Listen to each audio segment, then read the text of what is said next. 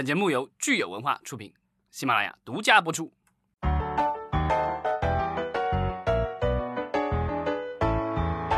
欢迎大家收听新一期的影视观察，我是老张。大家好，我是石溪。今天是四月二号，星期四。昨晚这个老罗的直播，不知道大家看了没有？我是连抖音的 APP 都没装。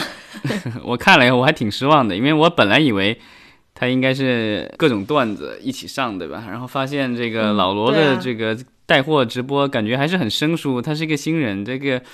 感觉还是那么镇静，对吧？跟他讲各种冷笑话的时候 是一个一个一个样子，而且他有两个人，他有另外一个同事跟他一起在带货，然后带的货也没有什么高科技的，因为我他之前做手机嘛，然后我以为他怎么也来点高科技或什么的，结果我看的第一件产品居然是在卖小米的圆珠笔，然后再过来就是卖那个卖卖一种奶茶，不过 然后再可能是小龙虾，他卖的这些东西好像就。不是说必非他卖不可，是吧？就像你说的这个小米的产品，或者是茶呀，对，它不是独家的，只是说对方跟他官方合作，呃，在抖音的这个平台上卖，直接就有链接，在他直播的那个底下就有链接，直接他就可以呃点击，然后下单就可以送到家，是这样。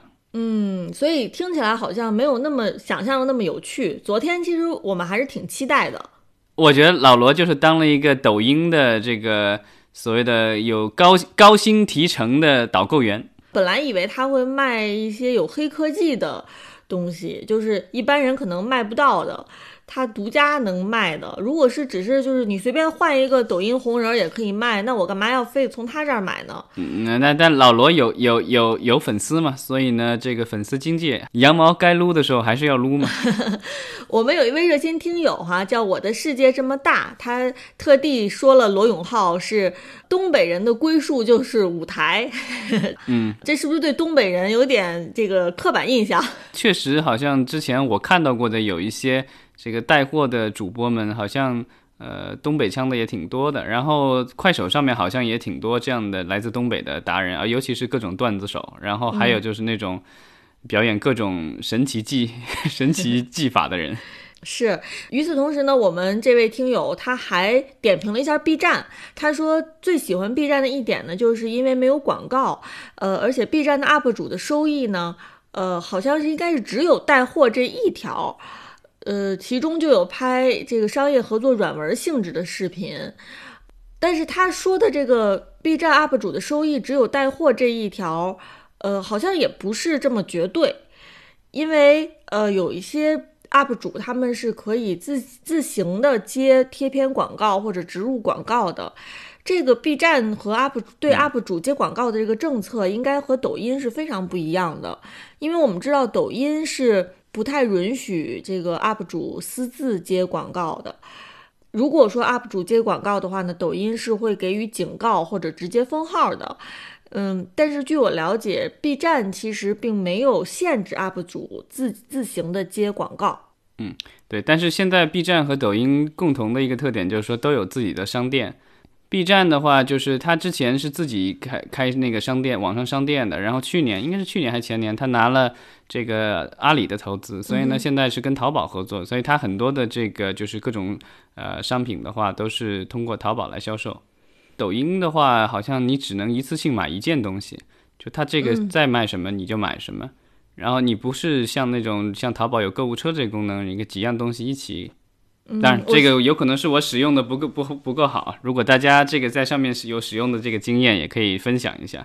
因为我觉得就是现在的这个视频网站的话，呃，因为会员是一方面，然后但是像抖音、B 站这样的，就是它会员的话，呃，短期内应该不会有特别多的会员收入，所以他们主要还是走商业化。嗯，我今天其实读到虎嗅他发的一篇文章，我觉得还是让我受益匪浅哈。他就叫说为什么内容大佬都开始玩 B 站了。他这篇文章呢，其实得出了几个结论，一个是说，呃，B 站相对于这个公众号来说，它的涨粉其实是相对容易的，而且呢，B 站的粉丝的含金量非常高，百万级的这个。呃，B 站大号能接到的广告的价值呢，等于这个公众号千万级的。嗯，所以呢，B 站的粉丝还是非常有用的。而且呢，B 站的这个它接广告，对于 UP 主接广告呢，像我们刚才已经提到了，它是政策上面呢，其实没有很多的限制。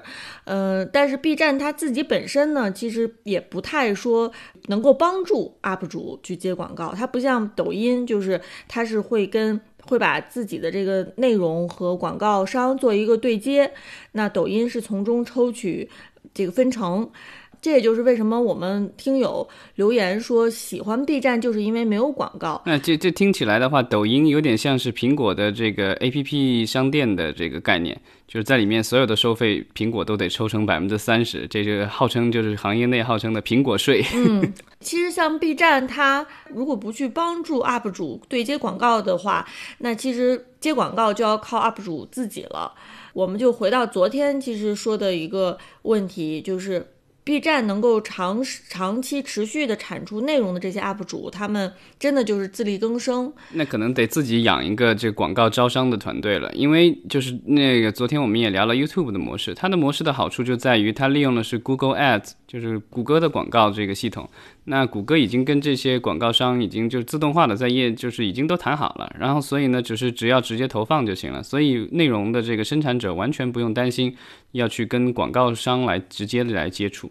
啊，除非他要直接帮某一些商家带货，这是另外一回事儿。但是就是说那个印钱的广告啊什么的这些东西都用不着他们去参与，所以这个就是其实是简化了就是我们的内容创造者的这个工作。这也是为什么就是国内的很多的这样的稍微大一点的号，其实都是以公司形式来运营的。因为它确实投入比较多，甚至它有那种之前我们也聊过那种 MCN 公司嘛，它的把一些网络红人他们的这些号其实都是属于各个公司，而不是属于这些个人的。嗯，如果大家在 B 站上发现什么优质的内容，也可以给我们留言。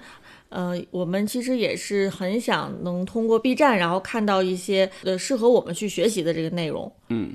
呃，最后我觉得咱们可以聊一个，就是一个比较有意思的话题，就是最近有一部电影在加拿大是杀青了、剪好了。这个电影之所以受到关注，因为国际上也有报道，国内其实也有报道，是因为它的名字特别，然后它题材也很特别，它名字就叫冠状病毒，Corona。对，呃，就就其实叫王冠了，Corona 是王冠了。这咱们的冠状病毒很不幸也叫这个名字，对吧？然后。导演是加拿大的一个伊朗裔，这是他的第二部长片，好像是。然后他之前拍过一系列短片，甚至还有动画片。我看了他的资料，这不多，然后看了他的一介绍。然后他这部片子呢，就是在加温哥华拍的，而且他拍的时机特别的，我觉得他的这个速度是够快的。咱们是十二月底一月初开始陆陆续续有这个疫情，然后到一月二十几号，其实整个疫情才完全暴露出来，对吧？他这个片子的话。二月好像就在加拿大拍了，然后现在就已经拍好，因为可能是低成本的，所以我觉得就是属于剧本不知道是不是连夜赶制的，然后迅速就拍，而且找了一个华人的女演员，等于是在一个电梯里，然后有一个华人，然后又另外几个是呃非华人，然后大家之间互相猜疑，就是因为这个就是病毒的事情。嗯，它是一镜到底。可能在拍摄的过程当中，呃，连着拍了好多次啊，但是整体来说，这个拍摄周期应该不会很长，可能也就呃一天或者两天就解决了。所以为什么它产出能够这么有效率，就是正好是紧扣这个我们这次疫情的这个热点。对，然后而且他的这个导演当然这个意图挺好的，就是说。他说：“因为这个病毒曾经被称为叫中国病毒，但现在每个人都可能会得。他说，并不是这这并不是一个种族的问题，而是全人类都要面齐心协力抗击病毒。我觉得他的这个主题是拔得挺高的。嗯，但是他这个手法啊，就是把电梯好像当成一个封闭空间，然后里面几个角色的这个互动，这个手法也倒并不是很稀奇。对，之前美国也拍过一部，那是一部恐怖片，然后而且是有鬼的那种，然后是。”第六感的那个导演 M Night Shyamalan 他监制的就叫 Devil 恶魔，就就讲的这个电梯里一个大厦里出现恶魔了，然后一群陌生人被困在了一个电梯里的故事。所以我们看说这个艺术创作能紧跟上这次热点哈，还是挺不容易的。呃，我相信这次疫情爆发之后，我们可能也有很多影视行业从业人员。呃，导演、编剧可能也想想方设法，能够把自己的创作和这个这次的热点能够结合起来。那也祝大家好运吧。呃，希望到时候大家能够早日啊。把自己的作品拍出来。嗯，并且呈现出来哈，不不管是进到院线还是在流媒体平台。好，那我们今天就聊到这儿，咱们明天同一时间再见。好，那谢谢大家，再见。